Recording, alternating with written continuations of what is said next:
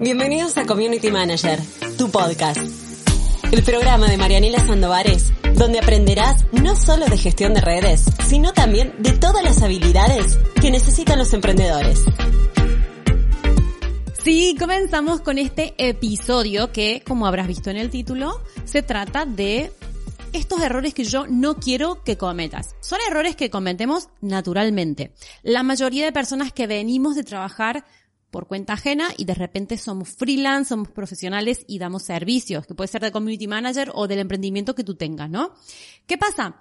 Que nosotros como si hemos trabajado en cosas que nada que ver y no hemos estado haciendo atención al cliente o trabajando como, como en algo que sea muy corporativo, que tienes unas instrucciones, unos protocolos y una forma de atender a los clientes, pues a lo mejor pues te sale hacerlo todo como más amateur. Si tienes experiencia, esto no te va a hacer falta. Pero hay algunos errorcitos que yo detecto de o compañeros cuando me cuentan algunas cosas o de algunos freelance con los que yo trabajo que pienso, a ver si somos amigos, pero en realidad pues yo te estoy pagando y un servicio y esto no debería ser así. Y yo no quiero que tú cometas eso. Por eso he pensado, lo quiero dejar en un podcast para que tú saques partido de esto y pienses, ¿cometo ese error o no cometo ese error? Y también me digas, no, Marianela, no estoy de acuerdo o sí, lo que sea. A mí me encanta el debate, así que déjame en los comentarios. Antes de seguir, déjame decirte que en marianelasandovares.com, ya sabes, el aula virtual de las redes sociales, tienes todo lo que necesitas para ser un profesional gestionando redes, ya sea porque seas community manager o porque seas emprendedor y lleves tú mismo tus redes sociales o porque quieras aprender para ti. Por 29 euros al mes tienes más de 200 clases, accedes desde el principio, te das de baja cuando quieras. En fin, lo que ya sabes. Lo primero que quiero decir es que no cometas el error de faltar a tu palabra. Es decir, si tú dices, tal fecha, te, entrego el calendario, te entrego este proyecto, te entrego tal cosa, tal fecha, entrégalo. Y si puede ser un poquito antes, mejor. Pero esto de entregar un poquito antes, a veces el cliente se acostumbra y ya espera el calendario unos días antes. Pero es importante que cumplas tu palabra, porque si tú dices yo te entrego los calendarios el día 15 y después lo entregas el 20, el 25, el 30, en cualquier momento, el cliente te pierde esa ese respeto, digamos, entre comillas, que te este, tiene, porque es como que, ay, pues no cumple con su palabra. ¿Qué pasa? Que después, como no cumples con tu palabra, pues él tampoco va a cumplir y van a tener como una relación un poco informal. En cambio, cuando tú eres súper puntual, el cliente también se acostumbra a trabajar contigo de manera súper puntual lo mismo de quedar en una cosa y no cumplirla. Oye, que sí, que vamos a trabajar esto, que vamos a hacer esto y tal, porque a veces en una reunión o en una conversación o en un mail te vienes arriba y, propones cosas y dices cosas que después no haces, pues esto también es como que falta a, a tu profesionalidad, te desprofesionaliza, no sé si existe la palabra o no.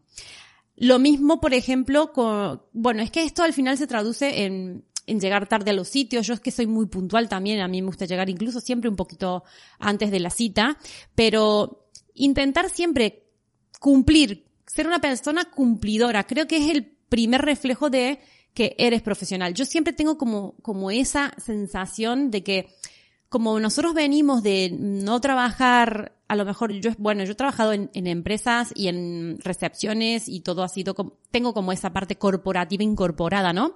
De profesionalismo. Pero cuando empecé a trabajar por mi cuenta, sí que estaba muy pendiente de los detalles y de que todo saliera perfecto porque me daba la sensación, no sé si a ti te pasa, ya te, te leeré en los comentarios, de que como soy una chica común y corriente que está trabajando desde su casa, aquí haciendo este podcast con el trípode aquí encima de una caja. Que por cierto, este podcast lo, cuando estuve preparando este podcast, grabé un blog para mi canal de YouTube que te invito que vayas a verlo, revises mi canal y veas cómo preparo aquí todo, toda la movida para grabar esto. Siempre me ha dado esa sensación, ¿no? De decir, ostras, como yo estoy tan amateur, digamos, trabajando aquí desde mi casa, quiero que se refleje un trabajo que sea bien profesional y que el cliente pues eh, lo valore de esa manera, ¿no? Y que siempre, por supuesto, que lo he conseguido porque el feedback que me, que me han dado es ese. Entonces, como que estas pequeñas cosas quiero que tú también las tengas en cuenta porque además esto hace que ellos te valoren mejor, pero que tú también te valores mejor y cuando quieras subir el precio, pues también esto vaya acompañado de un profesionalismo. El número dos, y un error que se suele cometer, es contarle tu vida al cliente justificándote por algunas cosas, como por ejemplo, ay, que no he entregado esto porque resulta que la niña se puso mala y que estuvo en casa y que mi marido tuvo que viajar y yo estaba en casa y no tenía leche y tuve que salir a comprar y resulta que no había y tuve que ir al pueblo al lado y al cliente no le importa tu vida. A nadie le importa tu vida. Es decir, eso es para contarle a un amigo, tú no puedes estar justificándote como cuando ibas al colegio, a la escuela y tenías que presentar un trabajo práctico que no lo hiciste y la típica, me comió la, me comió la, la tarea el perro. Pues no, esto estamos jugando a otro nivel. Estamos recibiendo aquí un dinero por unos servicios y al cliente no le importan tus excusas. Es mejor pedir disculpas a secas por algo que haya pasado, que no te hayas podido presentar a tiempo o lo que sea, que estar poniendo excusa y estar contándole tu vida. Así que eso, por favor, a mí me pone de los nervios eso, así que, por favor, no lo hagas. No te justifiques con cosas que al cliente no le importa. ¿Sí? Ya está, lo he dicho.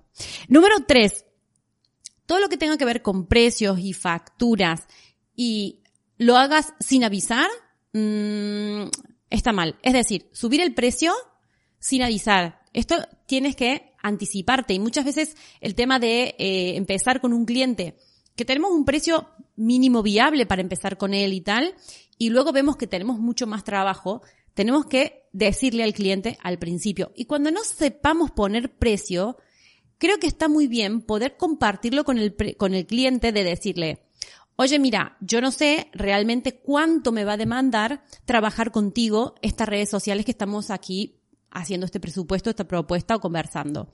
Entonces, lo que yo te propongo es que por los dos primeros meses, el primer mes, los tres primeros meses, lo que tú tantees, ponerte esta tarifa y e ir revisando para ver que si me demanda más tiempo, ajustar esa tarifa.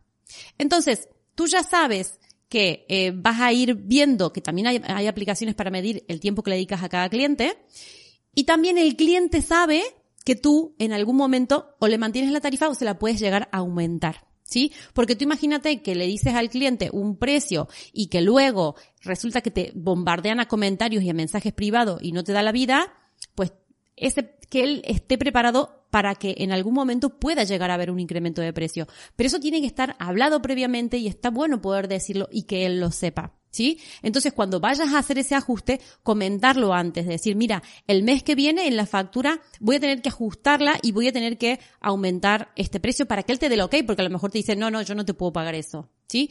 O también agregar cualquier cosa que tú hagas a la factura. Si tú tienes, si te, tienes que hacer un diseño o una cosa extra, antes de hacerlo, dile al cliente, porque ¿qué pasa? Que a lo mejor tú lo haces y después se lo agregas a la factura y él se pensaba que entraba. Entonces puede haber ese tipo de conflictos de, ah, yo te dije, no, porque yo pensaba y dramas. Así que creo que eso también es algo interesante para tener en cuenta. Dentro de este punto estoy agregando algunas cositas. Otro es que a las facturas intentes darlas siempre y entregarlas en el mismo momento del mes. Entonces el cliente también como que ya eh, sabe que tú el día uno le mandas la factura y él te, y él te hace la transferencia o te paga, pues, mm, cerca de, de, de, después de darle la factura, ¿no? Si tú le das un, un, mes el día 1, otro el día 10, otro el día 25 y otro a final de mes, pues estará como despistado. En cambio, si tú te, eh, te acostumbras a mandarle siempre al cliente la factura, pues el primero de mes o, o, en algún momento que tú decidas o a final de mes o en, cuando sea, pero siempre el mismo día, el cliente ya se lo espera y automáticamente pues también como que se ordena un poco esto, porque si no te quedas ahí con ese rollo de, mmm, ay, le mando la factura y no me la paga y tengo que estar insistiendo. Es como ordenar un poco esta parte que suele ser incómoda. Así que, Ten en cuenta esto, no le cuentes tu vida al cliente para justificarte porque no estamos en el colegio. El tema de las facturas Ajusta precios avisando, carga cosas en la factura avisando y acostúmbrate a tener como días para enviar la factura para que él también se ordene y tú también te sientas cómodo. Y sobre todo, eh, no faltes a tu palabra, no te desprofesionalices tú solo, tú sola. Intenta siempre cumplir y ser una persona que eh, es de palabra, porque esto también es el reflejo de cómo eres tú y que el cliente sepa que puede confiar más allá de que de ser profesional, sino que también como persona. Todos esos pequeños, detalles para mí cuentan un montón y no quería dejar de decírtelos. Así que hasta aquí este episodio. Recuerda si estás en YouTube, dale like a este vídeo, suscríbete, déjame comentarios que amo leerte y sobre todo responder a todo. Y eh, si estás en podcast, dame cinco estrellas en la plataforma que me escuches. Hasta aquí este episodio. Muchas gracias por estar y nos vamos viendo, nos vamos escuchando. Chao, chao.